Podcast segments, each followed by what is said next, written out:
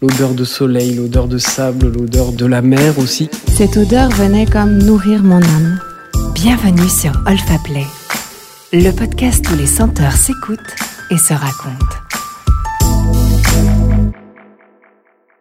Aujourd'hui, à mes côtés, afin de poursuivre notre exploration de l'univers renversant des parfums et des odeurs, j'ai la chance d'accueillir un expérimentateur de l'olfaction, Martin Jacquard. Bonjour Martin. Bonjour. Vous êtes biologiste de formation, à mi-chemin entre l'artiste et le scientifique, fondateur du blog Journal d'un anosmique.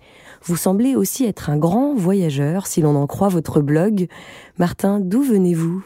Euh, À la base, moi je suis lyonnais. Enfin, je viens du Beaujolais. J'ai fait mes études à Lyon. Et comment pouvez-vous nous faire une visite guidée par le nez de Lyon? Alors, l'idée des lexicolfactifs que j'ai fait, entre autres, euh, le premier était sur Lyon, c'est de résumer une destination en une dizaine d'odeurs. Ce serait comme euh, un album photo, mais un album d'odeurs en en se disant, euh, au retour de mes vacances, si je devais résumer mon voyage en 10 odeurs, quelles seraient ces 10 odeurs qui ont marqué mes journées? Alors si on parle de Lyon, euh, peut-être que peut-être qu'on peut commencer par, euh, je sais pas, vous avez peut-être entendu parler du 8 décembre à Lyon. Le 8 décembre, on met des lumignons partout sur les fenêtres. On célèbre euh, Marie qui aurait sauvé Lyon de la peste. Donc tout Lyon est illuminé, tout le monde a des lumignons sur sa fenêtre. Et là, ça sent la cire d'abeille un peu, ça sent le, ça sent cette cire qui est en train de brûler, mais en même temps la, la chaleur euh, un peu animale du, de l'absolue cire d'abeille qu'on utilise dans les parfums. Euh, comme autre odeur, on a. Et ça, c'est uniquement le 8 décembre. et, cette odeur particulière le 8 décembre à Lyon. D'accord. Bah, on l'a, on l'a aussi souvent dans les églises parce que cette, cette cire d'abeille, euh, c'est, la même qu'on utilise euh, sur les bancs pour traiter le, le, le bois. Donc c'est, une odeur qui revient souvent dans la, la religion chrétienne, finalement, la cire d'abeille. Euh, on aurait euh, l'odeur du, du marron chaud.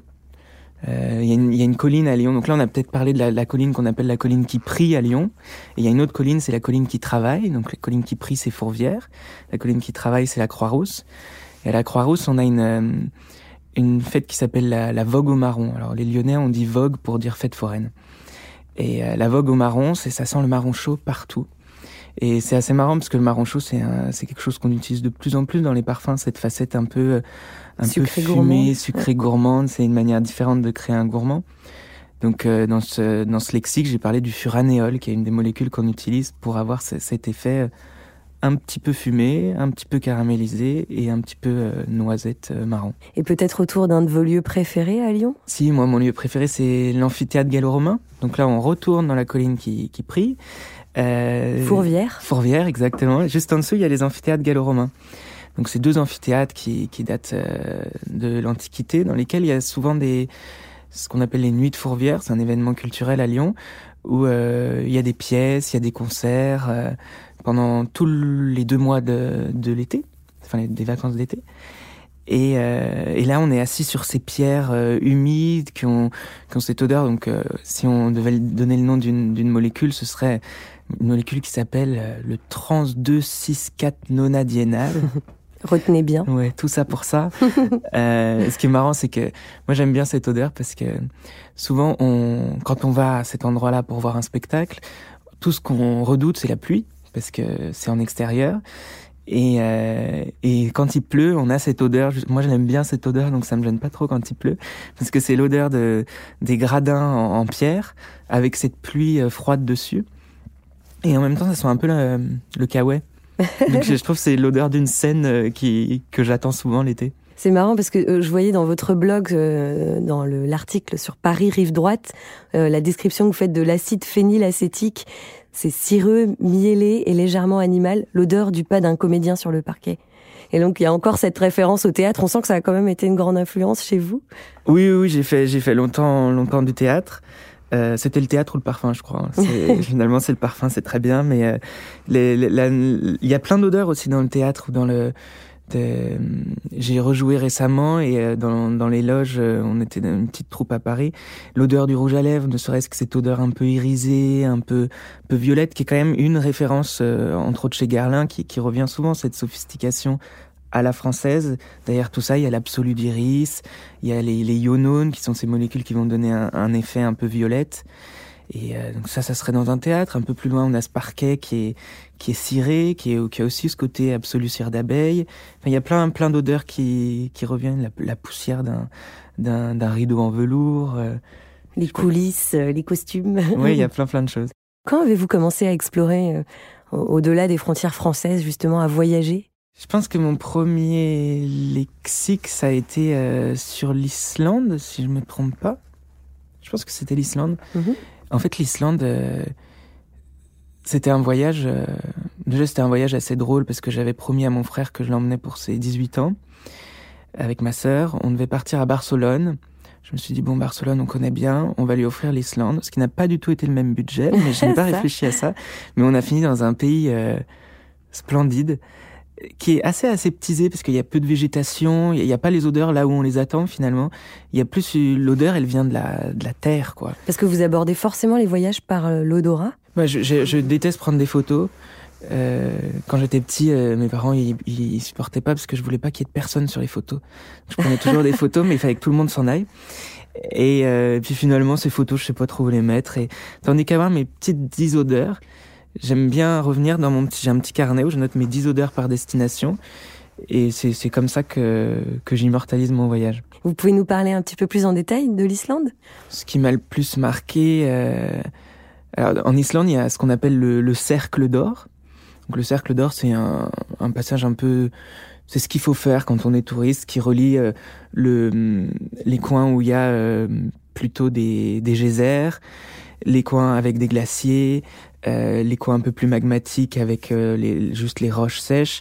Donc on a fait ce petit tour et euh, quand on arrive, la nature n'existe quasiment pas parce que c'est il se passe tellement de choses telluriquement parlant qu'il n'y a pas la place pour pour la botanique et là où on voit d'habitude les odeurs.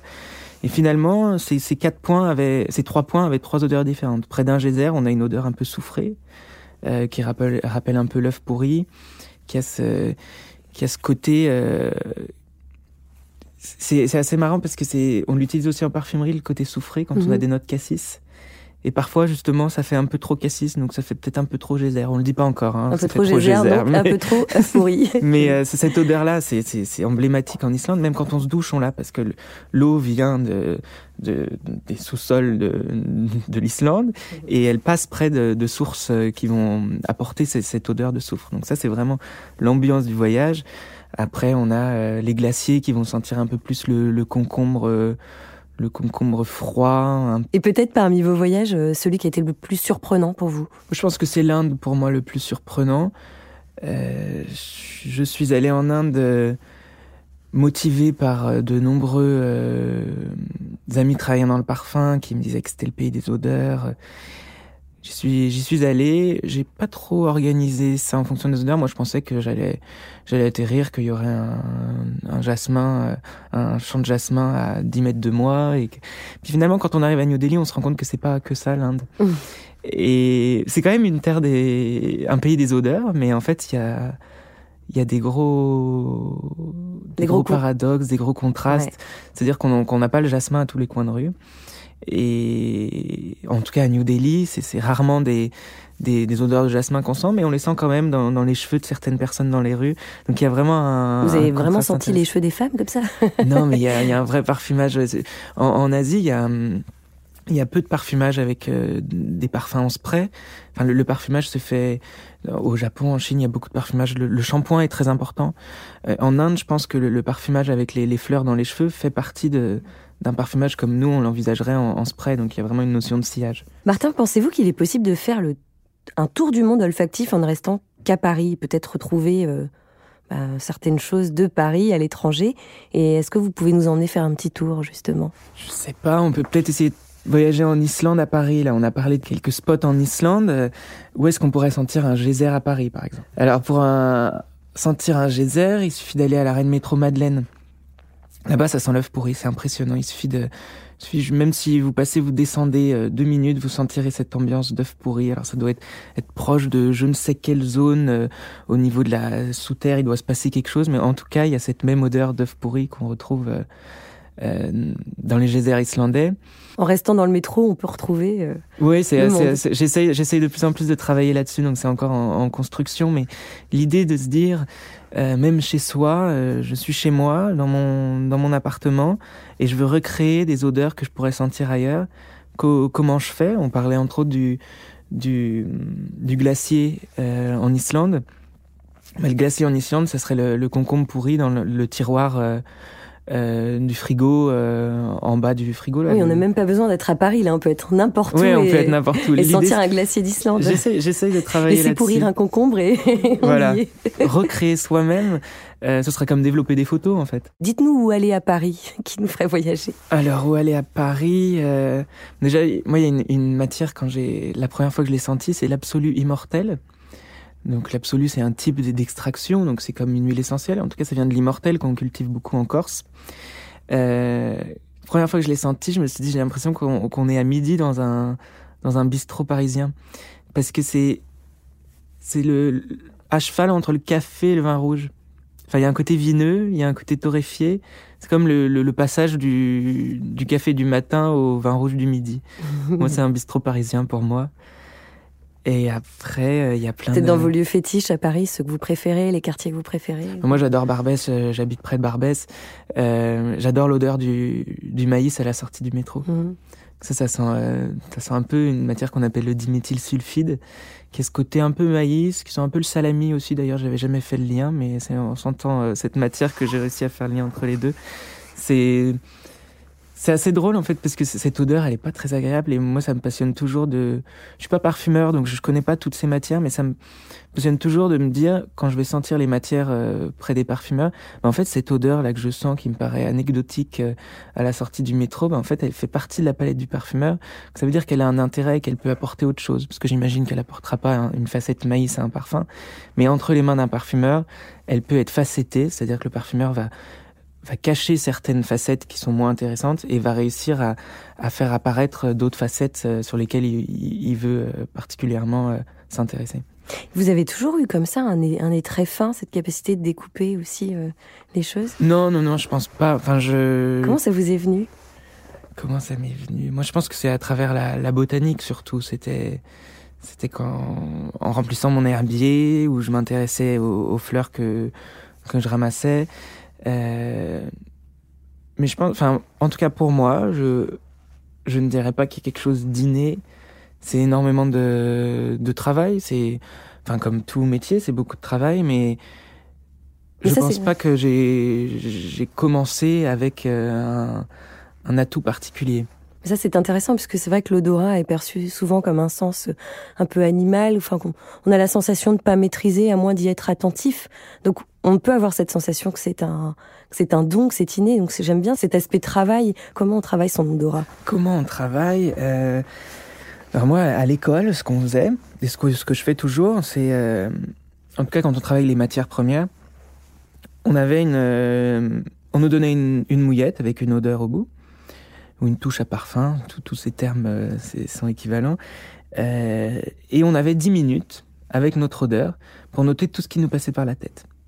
Donc on notait, on notait, on notait. C'est de là qu'ont émergé les lexicolfactifs parce que je notais tout et n'importe quoi et j'ai tout gardé. Donc maintenant quand je rentre de voyage, je refeuillette mes feuilles et je me dis ah c'est marrant, il y a des liens. On notait, on notait, on notait. Et à la fin, on en discutait tous ensemble. Donc chacun avait perçu des choses différentes. Euh, notre professeur qui était euh, Isabelle Doyen, qui est, qui est parfumeur, euh, qui a signé de nombreux Annie Goutal, entre autres, qui est quelqu'un de passionnant, euh, nous disait ce que c'était, nous disait bah, il va falloir qu'ensemble on définisse trois mots-clés qui correspondent à cette odeur, on va définir un vocabulaire ensemble. Et, et grâce à tous ces mots-clés qu'on s'accordait, on avait chacun en plus nos mots en plus pour définir l'odeur, on mémorisait l'odeur, on la ressentait régulièrement jusqu'à l'examen final où on avait 10 odeurs euh, qu'on devait retrouver. Il y a un dénominateur commun, il fallait que vous vous y retrouviez entre vous avec ces mots-clés?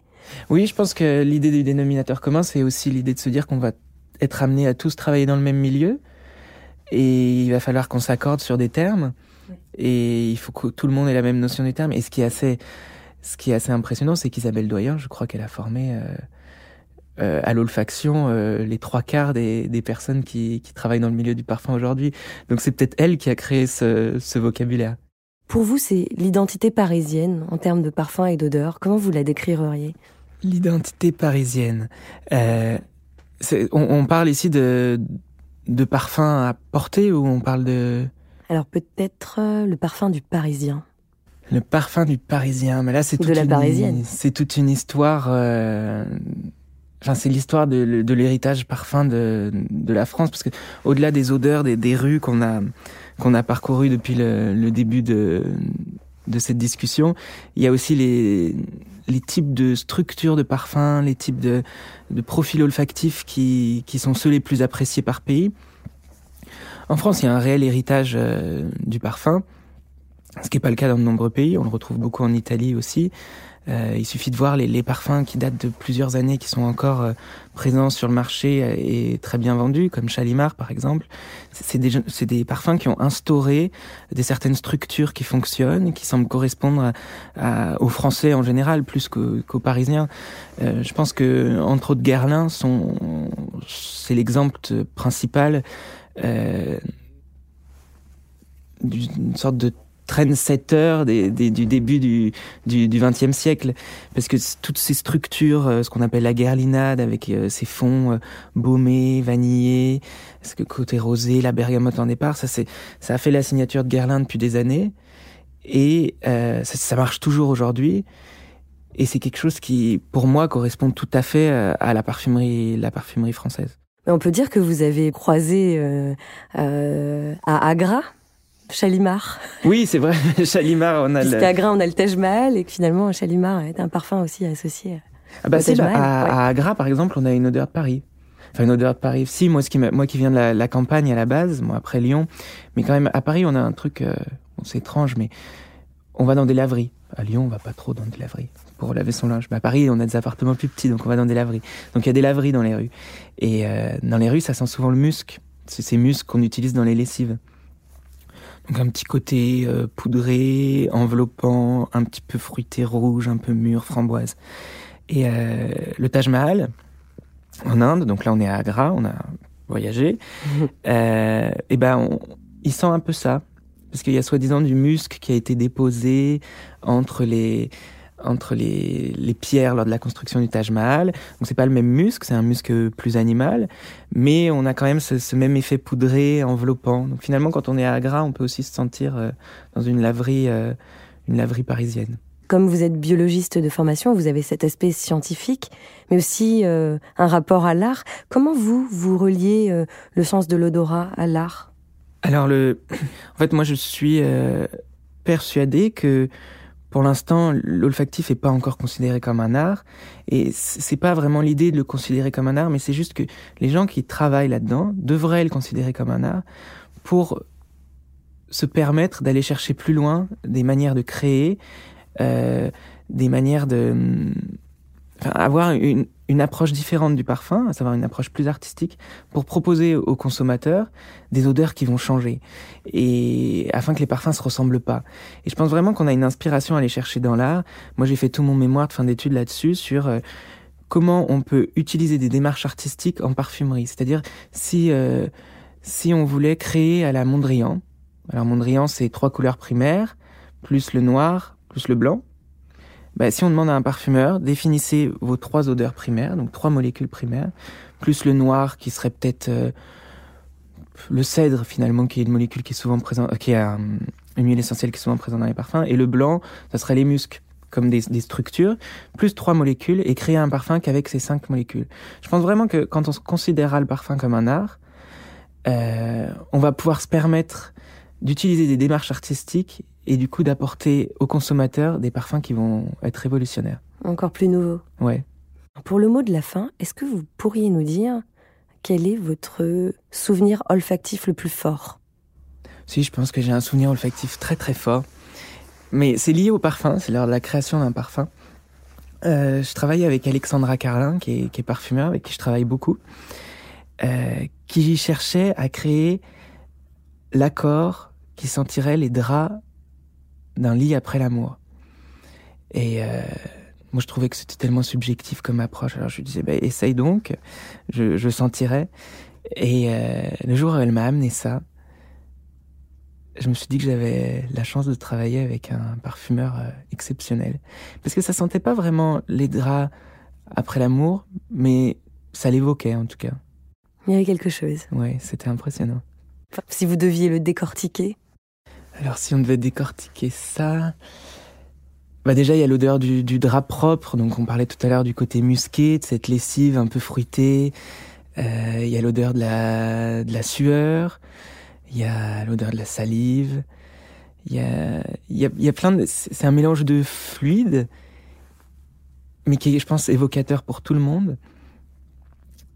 C'est touchy de parler de ça. Et ça vous a, ça a provoqué une émotion, justement, va vous dire, c'est incroyable, finalement, d'avoir... Bah, c'est incroyable ouais. parce que on parle de plus en plus d'addiction dans la parfumerie, donc on va chercher l'addiction dans des notes fruitées, des notes euh, un peu gourmandes.